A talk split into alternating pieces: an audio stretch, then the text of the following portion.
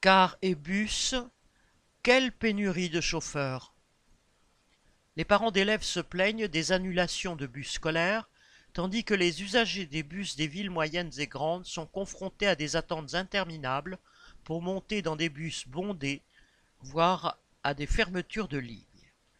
Selon une fédération patronale, la FNTV, il manquerait 8000 conducteurs de bus scolaires en France sur un total de 30 000.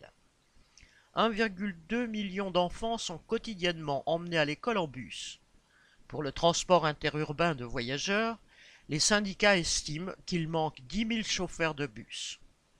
Dans les grands médias, le patronat pleurniche sur la pénurie de personnel dans les métiers difficiles, entre guillemets.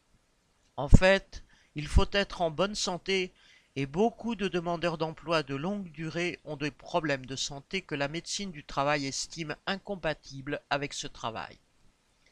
Les régions et les villes veulent réduire l'enveloppe finançant les transports en commun et se servent pour cela des appels d'offres à la baisse et de la sous-traitance vers les sociétés du secteur comme Transdev, Keolis ou RATP Dev. Ces dernières dégradent les conditions de travail, réduisent les primes et compensations en vigueur, voire les salaires, au prétexte de la concurrence.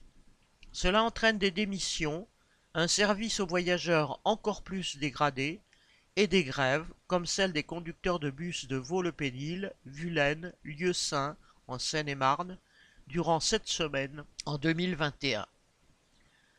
C'est aussi ce qui se passe à la RATP, où il y a une hausse des démissions et abandons de postes chez les conducteurs de bus, dont les horaires viennent d'être dégradés et rallongés. Ils ont pour horizon des conditions de travail encore pires lors du transfert des conducteurs RATP vers diverses filiales en 2025, une remise en cause de la grille des salaires et des droits à la retraite. La direction de la RATP avait gelé les recrutements en 2021, calculant que la hausse du temps de conduite lui permettait de réduire les effectifs. Aujourd'hui, elle fait tout un cinéma pour recruter, allant jusqu'à proposer aux conducteurs en place une prime de 300 euros par recrutement parrainé.